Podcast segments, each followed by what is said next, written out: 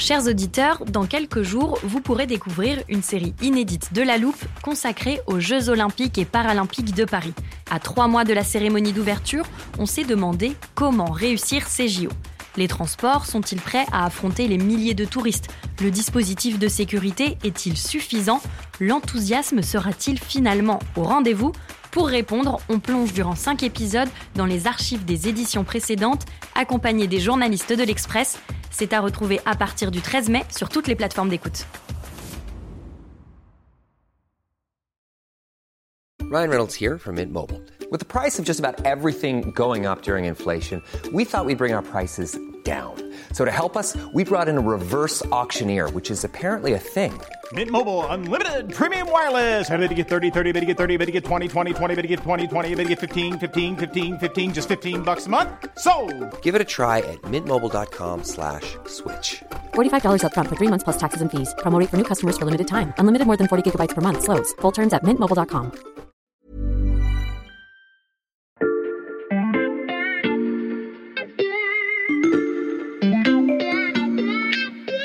Salut, c'est Xavier Yvon. Nous sommes le mardi 15 février 2022. Bienvenue dans La Loupe, le podcast quotidien de l'Express. Allez, venez, on va écouter l'info de plus près. J'ai réalisé que la transmission était moins facile que ce que j'imaginais. D'abord psychologiquement. En fait, quand mon père m'avait transmis, je recevais. Quand c'est son tour de transmettre, on ne reçoit rien, on donne. On pourrait presque dire qu'on se dépouille. À ces moments, on voit le regard des autres qui évidemment se détournent pour aller vers le nouveau pouvoir. Cela est bien naturel, mais toujours un peu douloureux. On voit aussi l'emploi du temps qui se vide.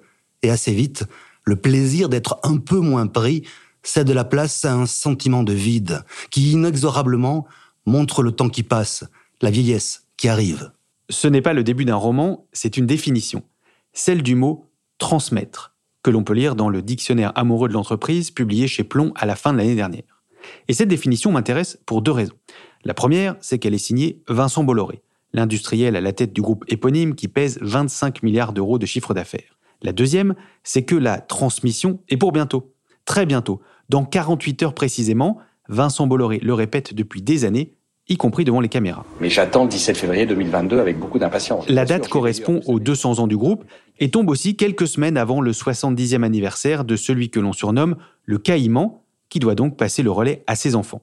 À l'Express, on a bien lu la définition de Vincent Bolloré, mais on s'est dit qu'un Caïman, même à la retraite, ne lâchait pas si facilement sa proie et qu'on n'aurait pas trop de deux épisodes pour mesurer l'étroite marge de manœuvre des héritiers de l'Empire, l'influence que gardera leur père et l'avenir qui se dessine pour l'un des plus grands groupes français. Épisode 1, Michel, Vincent et Cyril Bolloré. C'est quoi ce bruit? C'est la fin du compte à rebours de Vincent Bolloré. Ah oui, je me souviens. On l'avait déjà évoqué dans un épisode de La Loupe. C'est une application sur son téléphone, c'est ça? Ouais, c'est une application qu'il montre aux journalistes depuis des années pour mettre en scène son départ programmé. Cette succession n'a aucun secret pour vous depuis votre enquête pour l'Express. Salut Béatrice et Pascal. Salut Ah, salut Xavier. Béatrice Mathieu et Pascal Pogam du service économie de l'Express. Ensemble, on va donc prendre le temps de deux épisodes pour dessiner les contours du futur groupe Bolloré. Mais d'abord, je vous propose un petit saut dans le passé. Ça va nous éclairer pour la suite. On est au début des années 1980, dans le Finistère, berceau de la famille Bolloré. Il y a Michel, le père de Vincent, et c'est une autre succession qui se prépare dans un tout autre contexte. Oui, Vincent et son frère, hein, Michel-Yves, rachètent alors l'entreprise familiale pour quelques francs symboliques, hein, les papeteries familiales, qui sont euh, au bord de la faillite. Et là, Vincent a à peine 30 ans. C'est un jeune euh, banquier d'affaires, il est brillant, il a un nom, il a un réseau, euh, il y a toute la géographie aussi familiale qui porte, sauf que l'entreprise, elle va pas bien, et il se dit avec son frère, eh ben, on va la relancer, on la rachète. Et alors que font-ils, Vincent et son frère? Ils prennent et ils font la méthode Bolloré. Donc, ils restructurent à mort, ils coupent dans les salaires 30% de baisse dans les salaires en promettant que quand les profits seront de retour, eh bien, ils redresseront euh, les salaires, ce qu'ils feront. Ça, ça marche. Et puis, alors après, ils se lancent, en fait, dans des opérations un peu tous azimuts avec des montages financiers très complexes, souvent opaques, très audacieux aussi, dans euh, les concessions en Afrique, euh, et puis progressivement dans l'édition, dans les médias. Et puis, tout ça, euh, ça marche.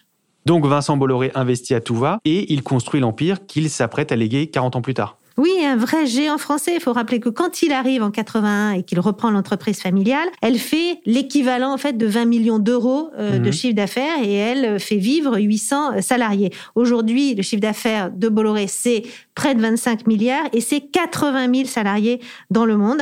Donc le groupe familial moribond, transformé en géant de l'édition, de la logistique, des télécoms, des médias. Et donc tout ça, ça explique qu'il est totalement hanté par cette idée de transmission. La dimension dynastique, elle est très symbolique chez lui parce que c'est lui qui a sauvé le groupe.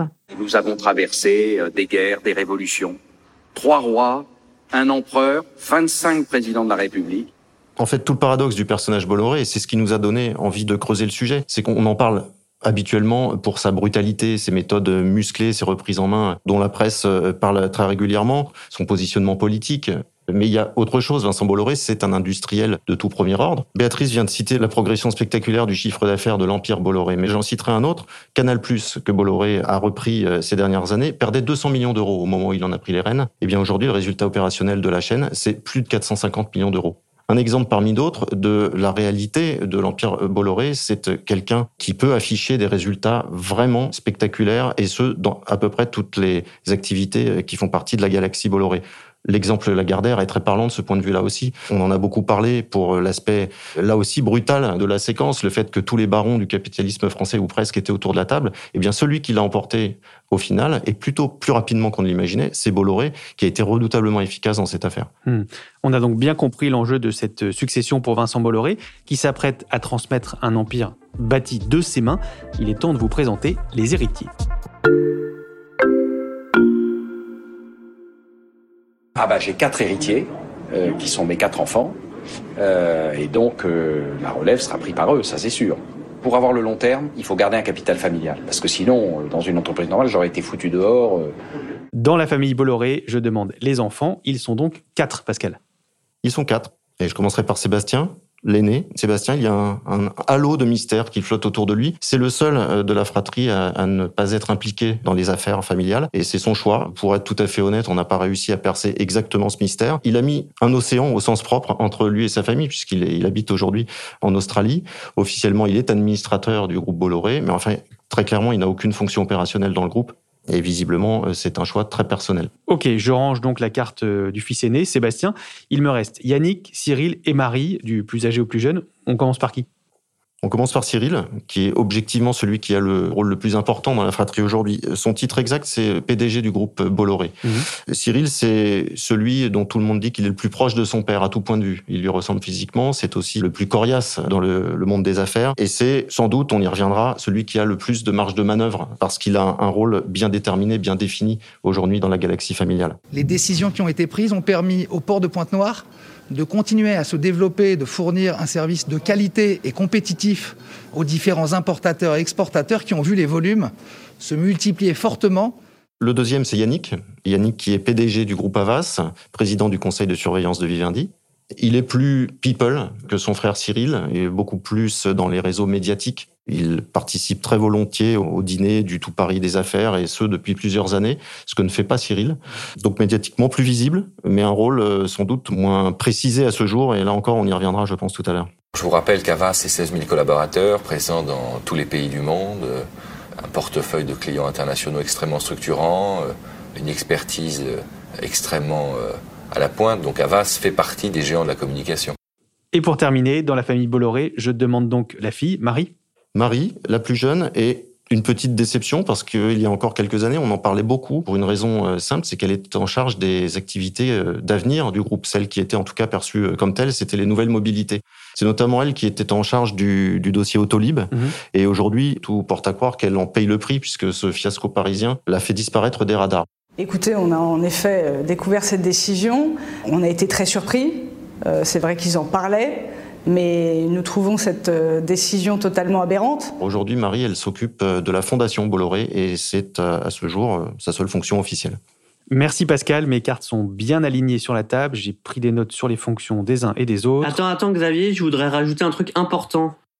Étienne Tu nous écoutes depuis tout à l'heure? Ouais, en fait, je trouve ça passionnant, cette histoire de succession. Du coup, je me suis permis de me connecter au studio. J'espère que vous m'en voulez pas. Non, ça va, pas trop. Je vais mettre nos auditeurs au parfum. Vous entendez Étienne Girard, le chef du service Société de l'Express. Salut Étienne. Salut à tous. Tu voulais donc ajouter quelque chose? En fait, l'importance de la famille chez les Bolloré, elle est aussi liée à la place de la religion. Vincent Bolloré, il avance toujours l'héritage de son oncle Gwenaël.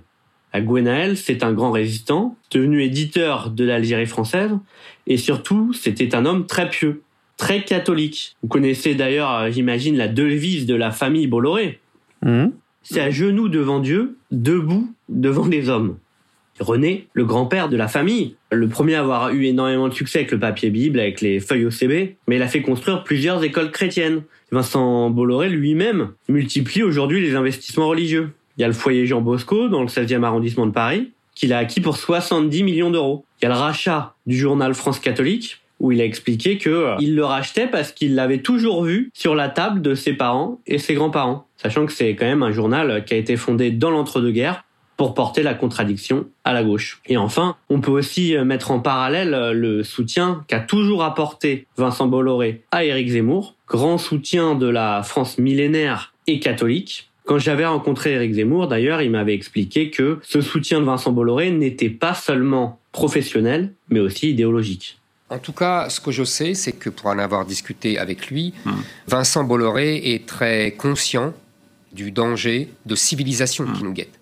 Il veut léguer à ses enfants et à ses petits-enfants la France telle qu'on l'a léguée. Donc il a un sentiment de mission? Absolument. L'héritage tel que le conçoit Vincent Bolloré est donc euh, teinté de religion, Étienne. Est-ce que c'est une vision qu'il a transmise à ses enfants? Alors on sait pas grand-chose, voire rien des engagements de Cyril. En revanche, Yannick Bolloré, lui, il revendique un catholicisme plus cool, plus ancré dans la modernité que son père. Par exemple, quand on lui fait parler de sa foi, bah lui, il parle immédiatement du pape François. C'est la Mhm. figure qui lui vient immédiatement à l'esprit. Tandis que son père, lui, il se sent plutôt proche de Benoît XVI. Ça, c'est intéressant. Et Yannick Bolloré, dans sa communication publique, il fait des tweets qui tranchent avec la ligne idéologique de son père. On l'a vu au premier meeting de Macron en juillet 2016. Quand Kamala Harris devient vice-présidente des États-Unis, Parti démocrate, il tweet en anglais. C'est un moment d'histoire. Et il se dit européen, tandis que Vincent Bolloré, ses proches l'ont entendu répéter une phrase qui n'a rien à voir, qui dit même tout le contraire.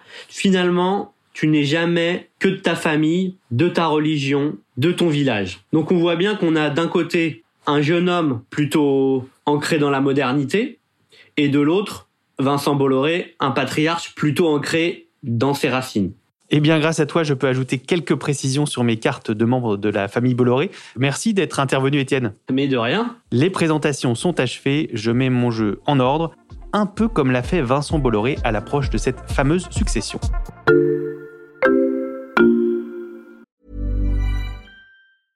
Hiring for your small business? If you're not looking for professionals on LinkedIn, you're looking in the wrong place. That's like looking for your car keys in a fish tank. LinkedIn helps you hire professionals you can't find anywhere else, even those who aren't actively searching for a new job but might be open to the perfect role. In a given month, over 70% of LinkedIn users don't even visit other leading job sites. So start looking in the right place. With LinkedIn, you can hire professionals like a professional. Post your free job on linkedin.com/people slash people today.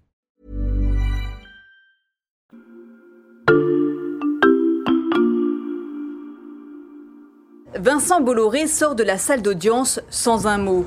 Ce matin, il plaidait coupable pour éviter un procès public, mais sa stratégie s'est effondrée. La juge l'a renvoyé en correctionnel. La justice accuse le milliardaire français d'avoir aidé deux dirigeants africains à accéder au pouvoir ou à s'y maintenir. C'est aussi ça, l'héritage de Vincent Bolloré, les scandales de corruption en Afrique et, Béatrice, les poursuites judiciaires. Oui, sauf qu'il a mis en place une stratégie pour protéger ses enfants, mais aussi protéger son groupe. On l'a appris juste avant Noël. hein.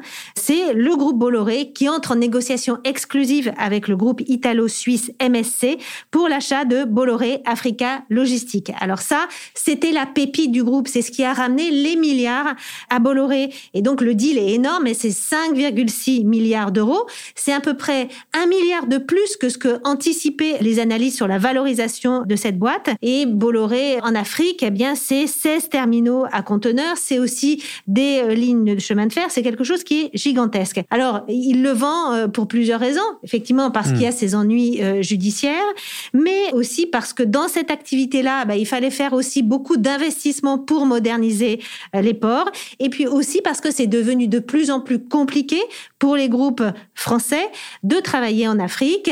L'Afrique, bah, c'est un continent où la corruption est toujours endémique et que pour travailler là-bas dans des secteurs des transports, de la logistique, dans les grandes infrastructures, eh bien, il faut qu'on rompe. C'est, mmh. les, les, choses se font comme ça. Or, on a une loi en France, la loi Sapin 2, qui encadre aujourd'hui beaucoup ces sujets de corruption et qu'en face, eh bien, ils ont des concurrents chinois qui, eux, arrivent avec euh, des poches très, très garnies, qui n'ont pas de loi Sapin 2, qui agissent comme des cow-boys. Et on voit bien que beaucoup de groupes français, ça n'est pas que Bolloré.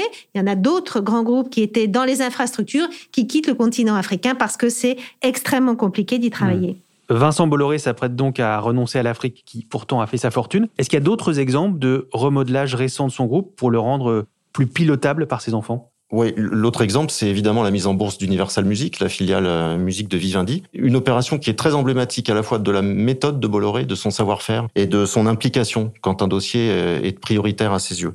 Bolloré, c'est vraiment pas le genre de patron qui s'entoure de conseillers, de banquiers, d'avocats. En l'occurrence, pour la mise en bourse d'Universal, il est allé négocier lui-même euh, la cession de 20% du groupe auprès du géant chinois euh, de l'internet Tencent, qui est un actionnaire mmh. d'Universal. C'est lui-même et lui seul qui est allé en Chine. Et puis, s'agissant de l'opération boursière elle-même, eh bien, il l'a conçue seul, quasiment seul. C'est lui qui a imaginé ce montage euh, très malin qui lui a permis en fait de gagner deux fois dans cette opération. Une fois en vendant les actions d'Universal sur les marchés, une deuxième fois parce qu'il avait prévu que les actionnaires d'Universal bénéficient d'actions préférentielles. Et eh bien ces actions-là aujourd'hui, elles continuent de se valoriser et Bolloré y gagne. Donc encore une fois, sens du timing, montage financier extrêmement malin et à l'arrivée, c'est fait près de 8 milliards d'euros qui rentrent dans ses caisses.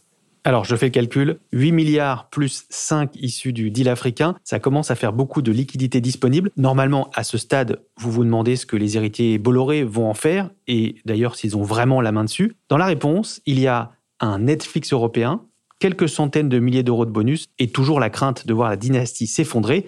On vous explique tout ça demain dans le deuxième épisode. À demain, Béatrice et Pascal. À demain. À demain. Béatrice Mathieu et Pascal Pogam du service économie de l'Express. Je ne saurais trop recommander à nos auditeurs d'aller lire votre passionnante enquête sur la succession Bolloré. Elle est à retrouver sur le site internet de l'Express et le premier mois d'abonnement numérique est gratuit. Pour ne pas rater la suite de l'histoire, je vous recommande aussi de vous abonner à La Loupe sur votre plateforme d'écoute préférée, Spotify, Apple Podcast ou Google Podcast par exemple. Vous pouvez nous mettre des étoiles, nous laisser des commentaires ou nous écrire à l'express.fr. Cet épisode a été fabriqué avec Margot Lanuzel, Diane Berger, Mathias Pengili, Charles Voisin et la participation spéciale d'Alain Acco.